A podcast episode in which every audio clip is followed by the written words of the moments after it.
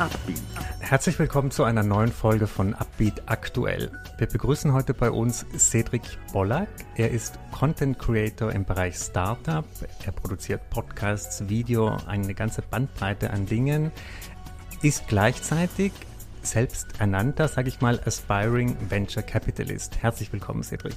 Vielen Dank für die Einladung. Ich freue mich sehr, hier zu sein und eine interessante Diskussion zu starten. Cedric, dann steigen wir doch gleich ein. Wie wird man eigentlich Investor? Ja, also Investor zu sein, das äh, kann ganz vieles bedeuten. Es kann natürlich bedeuten, dass man Geld investiert, das ist das Offensichtlichste, aber es kann auch sein, dass man seine Zeit und Ressourcen investiert in eine Firma, an die man glaubt, dass sie in Zukunft mehr Wert hat wie heute. Die Startup-Szene boomt ja immer mehr Leute, wollen in diesem Bereich Geld verdienen, vielleicht auch ihr Geld reinstecken. Was würdest du denn sagen, sind so die ersten Schritte, die man machen muss, wenn man dieses Ziel hat? Mhm. Also ich denke, wie in vielen Bereichen im Leben ist es so, man, man sollte klein anfangen. Es gibt heute Möglichkeiten, wie man schon mit sehr wenig Geld, und dann rede ich da von mehreren hundert Franken und nicht von Tausenden von Franken, dass man wirklich schon bei, bei Startups dabei sein kann. Das kann von einer Kickstarter-Campaign sein, bei der man als Gegenleistung vielleicht noch keine Aktien bekommt, aber äh, ein bisschen das Gefühl, was es bedeutet, Geld in eine Firma zu stecken, die nicht äh, eine Garantie eines Returns, eines positiven ähm, Return on Investment hat. Oder man kann natürlich auch, wenn man ein bisschen mehr Kapital zur Verfügung hat, kann man natürlich in verschiedene Crowdfunding-Möglichkeiten investieren, wie zum Beispiel ähm, Investiere in der Schweiz oder Our Crowd in Israel, aber es gibt auch Republic in Amerika. Das sind alles Plattformen, bei denen man wirklich schon Aktien kaufen kann für sehr wenig Geld. Wenn man natürlich dann ein bisschen größere Möglichkeiten hat von Kapital, sagen wir 10.000 Franken aufwärts, kann man sich natürlich auch überlegen, dass man in Venture Capital Funds investiert. Sprich, man investiert in einen Manager, der einem dann die besten Startup-Investments aussucht und dann direkt investiert. Es gibt natürlich eine ganze Palette von Reihen dazwischen. Es gibt die Investorenclubs, bei denen man Mitglied wird. Das Mitgliedsgebühren können sein zwischen äh, 50 Franken pro Jahr bis 1000 Franken pro Jahr. Und dann hat man auch die Möglichkeit, bei Deals ähm, mit, mit zu bieten, weil nicht überall kann man dann mitmachen, aber man kann wirklich dann die besten Deals eigentlich ganz einfach äh, in via E-Mail nach Hause bekommen und dann direkt in diese Startups investieren. Du hast vorhin einige Plattformen angesprochen, auch in Israel. Ähm, wie viel, von wie viel Geld sprechen wir da ungefähr? Wie viel muss man bereit sein, da zu investieren? Mhm. Also bei Aerocrite, äh, da habe ich in meinen Anfangsjahren meiner professionellen Karriere habe ich da mal ein Praktikum gemacht und da war es, glaube ich, bei 2000 Dollar pro Investment. Äh, wobei man nicht vergessen darf, dass dann halt die Kosten, also der Carried Interest und die Managementgebühren relativ hoch sind prozentual. Äh, das heißt, je mehr man investiert, umso billiger wird es. Ähm, aber das ist eigentlich schon möglich, dass man so die ersten Schritte schon mit circa 2000 Dollar machen kann. Wenn du dich zurückerinnerst, als du das erste Mal dir überlegt hast, ich möchte Startups helfen, in Startups investieren, was war das für eine Situation? Musst du jetzt keine Namen nennen, aber so ungefähr. In welchem Bereich war das? Ja, also für, für mich, was, was mich schon von jungen Jahren her halt wirklich begeistert ist, ist ein bisschen in die Zukunft zu schauen, mit den neuesten Technologien zu spielen und, und herauszufinden, was hat das für einen Impact auf, auf mein Leben. Und interessanterweise ist es wirklich so, dass oft sind diese Sachen, mit denen ich schon vor fünf bis zehn Jahren gespielt habe, dann mit der Zeit halt wirklich in den sogenannten Mainstream gekommen. Das heißt, äh, ja, äh, ich glaube, ich bin schon äh, noch, sagen wir, genug jung, dass ich äh, die digitale Transformation, sagen wir, im Bereich von Mobile miterlebt habe. Ähm, aber trotzdem könnte ich mir ein, ein, Leben ohne Gadgets nicht mehr vorstellen. Und dies, dies ein bisschen dabei zu sein und das zu sehen, das fasziniert mich heute noch. Und das ist auch, was mich wirklich jeden Tag ähm, dazu bewegt, da weiterzumachen, weil es ist enorm spannend, diese Entrepreneurs und die Gründer da, dabei zu begleiten, wie sie mit Leidenschaft versuchen, das Morgen zu bewegen und das Morgen zu verbessern. Und äh, das, das ist wirklich inspirierend. Du produzierst ja selber auch journalistische Formate, hast unzählige Interviews mit Startups geführt. Mhm. Wie informierst du dich denn und was sind denn Informationsquellen, die du Investoren und Investorinnen angehenden Investoren empfehlen kannst? Mhm. Also ich glaube, es beginnt alles damit, dass man sich sehr im Klaren ist, man kann nicht alles überall immer wissen. Und man muss sich, ich denke, das Expertenwissen äh, muss man sich ganz gut überlegen, was, was möchte man. Es gibt diese sogenannten Generalists, die sagen einfach, ich möchte von allem ein bisschen wissen. Und es gibt die, die sagen, nein, ich möchte zum Beispiel nur Biotech oder ich möchte nur Internet of Things oder ich möchte mich nur auf die Finanzbranche äh, fokussieren. Und je nachdem muss man sich ein bisschen die Quellen suchen dazu. Also es gibt die offensichtlichen Quellen, wo man zum Beispiel wie Crunchbase oder PitchBook oder Dealroom, äh, es gibt natürlich auch Startup-Ticker hier in der Schweiz, bei denen man wirklich sehen kann, okay, was sind die Startups, die überhaupt in den Bereich Startups fallen. Nicht jedes KMU und nicht jede Firma geht in den Bereich Startup. Äh, das ist eine Diskussion für sich selbst, was ist ein Startup? Mhm. Aber ich glaube im Allgemeinen, dass die, die Startups, die bereit sind, diesen Prozess und dieses Wachstum durchzumachen, dort kann man wahrscheinlich gut sehen, welche Firmen dafür bereit sind und welche Gründer bereit sind, solches Wagniskapital aufzunehmen. Mhm. Du hast äh, viel mit Gründern und Gründerinnen zu tun, aber wahrscheinlich auch viel mit Investoren, ja. Investorinnen in der Schweiz. Was sind denn so, äh, sage ich jetzt mal, Kommunikationsschwierigkeiten zwischen diesen beiden Welten? Was sind denn so die Schwächen der Investorenlandschaft Schweiz? Mhm. Also in, in, ich denke, rein vom, vom, von der Sprache her sprechen die Investoren halt oft davon, äh, vor allem in der Schweiz, wenn es darum geht, okay, wie viel Geld gebe ich dir, was bekomme ich zurück? Und im Bereich Venture Capital oder Early Stage Investing ist es halt sehr oft so, dass man vielleicht den, die genaue Reise vorher noch nicht kennt. Man kann noch nicht genau sagen, wo es hingeht. Und das ist, was zum Beispiel gerade jetzt für mich äh, oft ein bisschen schwierig ist zu verstehen, ist Leute, die sagen, ja, sie haben vielleicht das Kapital, aber sie glauben noch zu wenig. Also sie, sie möchten wissen, und das ist ein großer Unterschied zwischen Glauben und Wissen, dass man sagt, okay, ich glaube jetzt an diese Person, ich glaube vor allem an junge Personen, die sagen, ich nehme etwas in die Hand, ich, vor allem Leute, die sagen, wir aus der Universität kommen, einen Masterabschluss haben, jetzt sagen, jetzt möchte ich etwas selbst aufbauen. Da ist noch oft, merke ich, so ein Hindernis da, dass die Leute sagen, okay, gut, ich finde es zwar toll, dass du etwas selbst machen möchtest, aber sie sind nicht bereit, das am Anfang zu finanzieren. Und auf der anderen Seite natürlich die Gründer, die kommen mit viel Leidenschaft, sie kommen mit viel äh, Motivation an, an, dieses Projekt, äh, vergessen aber vielleicht eben ein bisschen die andere Seite. Man, man, muss halt wissen, wie die Sprache der Investoren gesprochen wird. Und, und das ist ein bisschen das, dass man, dass man versuchen muss, ein bisschen zu äh, übersetzen, wenn man mit den beiden Seiten spricht. Also wichtig ist wirklich zu sagen, okay, wir, wir möchten etwas aufbauen, aber wir haben einen Business Case langfristig natürlich auch äh, mit im, im Kopf. Wir schauen ja oft äh, in der Schweiz ein bisschen neidisch auf die Startup-Szene in Israel. Du bist ja. dort sehr gut vernetzt. Läuft das da anders? Also in Israel ist es natürlich schon so, dass äh, vor allem im Early-Stage-Bereich, da hat es gewisse sagen wir, Dynamiken, die wir hier in der Schweiz habe ich jetzt noch selten gesehen. Ich gebe ein Beispiel. Äh, da gibt es relativ oft, sagen wir, Seed Rounds von 5 Millionen und drüber. Das ist jetzt hier in der Schweiz noch ein bisschen unüblich. Da sind es, sagen wir, mehrere hunderttausend, äh, was nicht schlecht ist per se.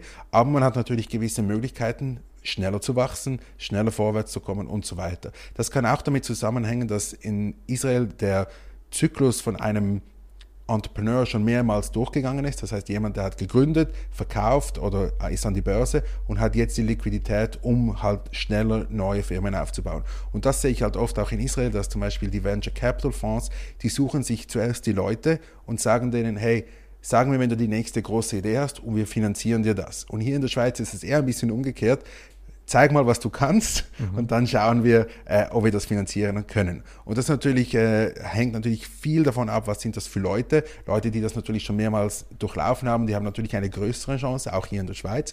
Aber ich denke vor allem, wenn man möchte, dass das schneller vorwärts geht, dann muss man natürlich auch die Jungen äh, fördern. Also ich, ich, rede, ich spreche nicht vom Alter, sondern ich spreche von, von jungen Firmen, die wirklich etwas bewirken möchten in, in Industrien, bei denen es ein großes Potenzial hat. Gibt es in der Schweiz zu wenig Gründer und Gründerinnen, die nach einem Exit wieder investieren, wieder in die Startup-Szene Geld pumpen? Das, das ist eine gute Frage. Ich habe die Zahlen so nicht äh, im Kopf, dass ich jetzt das mit Ja und Nein beantworten könnte. Ähm, ich denke aber, dass vor allem jetzt ähm, in den letzten, sagen wir, 24 Monaten hat es doch einige Exits gegeben. Die sind natürlich immer noch damit gewissen Klauseln verbunden, dass die Gründer noch dabei sein werden oder dabei sein müssen, bis, bis eine gewisse Zeit vorbei ist. Und es wird sich dann sicher zeigen, was, was passiert. Aber ich bin da sehr mhm. zuversichtlich, weil ich bin mit einigen dieser Gründern im Kontakt und weiß, dass die jetzt auch einen Teil ihres Vermögens wieder reinvestieren möchten in junge Unternehmen. Ist das ein, eine eigene Gattung, sage ich mal, an Investoren, so Leute, die selber gegründet haben? Welche Besonderheiten haben die? Und wie sollen Startups, die mit solchen Investoren in Kontakt treten, wie sollen sie da auftreten? Wie sollen sie reagieren? Darf mhm. man da frecher sein, offener sein? Ja, also ich glaube, der Vorteil von Gründern, die investieren, ist einfach, dass sie wirklich verstehen, was geht bei einem Entrepreneur vor, was geht im Kopf vor. Äh, heutzutage ist ein großer Begriff der Mental Health, also was, wie, wie fühlt sich der Gründer, äh, wie schaut er auf seine physischen Kräfte und Stärken und nicht nur, äh, was kann er in, in Sales oder Growth hin auf den, auf den Tisch bringen. Ähm, ich denke wirklich, was, was interessant ist, ist halt zu sehen, dass wenn, wenn Gründer mit am Tisch sitzen und wissen, was es braucht, dann geht einfach alles viel schneller, weil es halt gewisse Sachen muss man nicht neu erfinden. Eine Gründung muss nicht neu erfunden mhm. werden. Das sind so alles solche kleine Sachen, die einfach alles viel schneller vorwärts bringen. Und natürlich, mit, mit, wenn man diese Fehler verhindern kann, dann kann es natürlich immer noch scheitern, schlussendlich, aber man kann vieles verhindern. Das ist der große Vorteil, wenn man Gründer mit auf dem Cap-Table hat als mhm. Investoren. Mhm. Schauen wir uns ein bisschen die Branchen an, die du jetzt interessant mhm. findest, mhm. auch für Investoren, Investorinnen. Wo sind denn zu viele Investoren und wo sind zu wenig, deiner Meinung nach? Ja, das, das, ist, das ist eine gute Frage. Also ich denke vor allem, also in, ist natürlich schwierig, das ein bisschen zu, zu so verallgemeinern, wo hat es zu viel und zu wenige. Ich glaube, es gibt sicher interessante ähm, Industrien, die vielleicht noch zu wenig Aufmerksamkeit haben. Und ich denke, das wird sich sicher ändern in den nächsten Jahren. Also als, als als Venture Capitalist ist ja eigentlich mein Ziel, möglichst zu sehen, was wird interessant sein in 10 bis 15 Jahren und nicht in 12 bis 24 Monaten. Natürlich zurzeit ist es Corona-bedingt ein bisschen schwieriger, weil sich alles sehr verändert hat, aber trotzdem die, die großen äh, Trends, die sind immer noch da oder wurden sogar verstärkt. Ich denke, was sicher sehr spannende ähm, Industrien sein können, die die in den nächsten Jahren wahrscheinlich äh, an Interesse zunehmen wird, ist sicher die, die Remote-Ausbildung, also Ausbildung von, von jungen Leuten, sei das als im Schulalter, aber auch bis hin zur Zweitausbildung. Ich denke, was interessant sein könnte, ist die Creator Economy, äh, wenn es darum geht, wie, wie Leute, die zum Beispiel jetzt schon Content produzieren, was es da für Möglichkeiten gibt, aber natürlich auch im Bereich Longevity, also länger leben. Äh, das ist ein Hype oder sagen wir ein bisschen ein Trend, den man sieht aus, aus Amerika, bei dem die Leute halt sagen, okay, ich möchte einfach länger leben. Das Geld bringt nach dem Tod niemandem etwas. Wie kann ich länger leben? Und da wird natürlich auch, ähm, auch investiert. Ähm, was natürlich auch jetzt so antizyklisch interessant sein könnte, ist Travel Tech. Das heißt, etwas, das mit Reisen zu tun hat. Jetzt ist natürlich alles anders als vor 24 Monaten. Und da gibt es sehr viele Möglichkeiten, sich da neu zu erfinden und gewisse Möglichkeiten auszuschöpfen. Siehst du denn in diesen Bereichen in der Schweiz genügend Startups ähm, oder sind die eigentlich großteils im Ausland?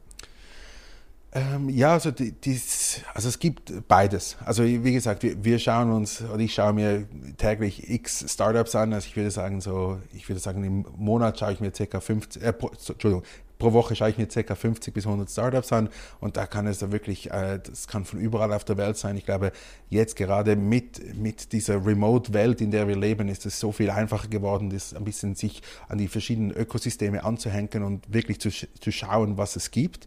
Äh, sei das in Tel Aviv, in San Francisco, Berlin. Ich glaube, ich habe Webinare auf der ganzen Welt teilgenommen. Das ist natürlich enorm spannend, das zu hören, an was die Leute arbeiten und auch natürlich die verschiedenen Mindsets, die da zusammenkommen. Mhm.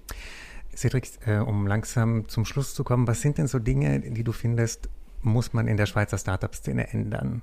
Was läuft nicht gut? Also in der Schweizer Startup-Szene, ich glaube, wie gesagt, die, im Allgemeinen denke ich, man darf nicht vergessen, dass jede, jedes Ökosystem hat seine Charaktereigenschaften. Und es ist nie alles gut und es ist nie alles schlecht. Und das heißt das gleiche in Berlin und in Tel Aviv, äh, dass es natürlich gewisse Eigenschaften gibt, die, ähm, die man vielleicht ein bisschen äh, verbessern könnte. Ich denke in der Schweiz, was sehr gut ist, ist, dass die Leute einen sehr äh, guten Background haben, das heißt, sie kommen aus einem ETH-Spin-off, sie kommen ein, aus einem HSG-Spin-off, äh, haben dort wirklich ein, die, die, das, ein sehr gutes äh, Fundament, eine sehr gute Basis, um loszulegen, brauchen dann aber ein bisschen, äh, auf, auf Hebräisch sagen wir Chutzpah, das ist ein bisschen die Idee von mit dem Kopf durch die Wand, einfach ein bisschen, wir, wir machen jetzt den Sale, wir verkaufen, es geht vorwärts und es geht schneller. Und das fehlt ein bisschen hier in der Schweiz, ist aber nicht per se schlecht, weil, wie gesagt, jeder, jede, jedes, jede Gesellschaft hat ein bisschen seine Charaktereigenschaften. Und das denke ich natürlich, ich, ich würde mich freuen, wenn, wenn es mehr Leute gibt, die sagen, ja, wir, wir möchten die jungen Leute und die jungen Firmen unterstützen. Und wir glauben daran, dass vielleicht die jungen Leute ein bisschen mehr wissen wie die Generation vorher. Und das mit Kapital äh, natürlich unterstützen. Das ist natürlich das, das, das Wichtigste. Und natürlich äh, die Frage der Bewertung, natürlich, äh, das ist oft eine Frage, wie wird eine Firma bewertet? Und das, denke ich, ist sehr oft ähm, eine zu zentrale Frage hier in der Schweiz. Wie, wie, wie, wie teuer ist jetzt eine Firma? Ist sie zu teuer, zu billig? Ich denke, wenn man die Ambition hat, äh, sagen wir Richtung Unicorn, Richtung IPO, dann ist ein Early-Stage-Investor immer zufrieden, ob jetzt die Bewertung bei 5, bei 7 oder bei 3 Millionen ist. Mhm. Und das ist ein bisschen der Mindset, den, den, ich ein bisschen vermisse hier, ist, wenn man wirklich schaut, okay, wo wollen wir hin in 5 bis 10 Jahren und die Bewertung muss dann so hoch sein, dass es eben jetzt gar keine Rolle spielt und, und die Diskussion eben um den Business Case ist und nicht die Bewertung. Zum Schluss, Cedric, was sind denn sonst noch so deine Pläne in diesem Jahr? Welche Schwerpunkte möchtest du setzen? Vielleicht auch mit äh, Startups, die du kennenlernen willst, die mhm. dich interessieren, die du fördern willst? Mhm. Also wir haben sicher ähm, zwei große Ziele, die wir dieses Jahr erreichen möchten. Eines ist äh, natürlich, wir möchten mehr Videos produzieren, um den Entrepreneurs auch Möglichkeit geben, sich zu präsentieren. Äh, wir werden dieses Jahr auch ein bisschen mehr für die Investorenseite machen, weil das haben wir natürlich ein bisschen äh, vernachlässigt in den letzten Jahren. Wir werden da, das erste ist eine Videoserie, eine zehnteilige Videoserie, bei denen wir zehn VCs porträtieren werden. Und dann zusätzlich äh, werden wir auch noch dieses Jahr ein sogenanntes Syndikat lancieren, bei denen es äh, kleinen Investoren schon von 5000 Franken hier in der Schweiz möglich sein wird, bei meinem Dealflow, also bei Startups, die ich sehe, mit zu investieren. Das, ist, das sind die Ziele für, für 2021. Das klingt sehr spannend, Cedric. Sehr viele Projekte wie immer. Ich genau. wünsche dir ganz viel Erfolg und danke für deinen Besuch. Ja, danke vielmals für die spannenden Fragen. Ein Podcast der Handelszeitung.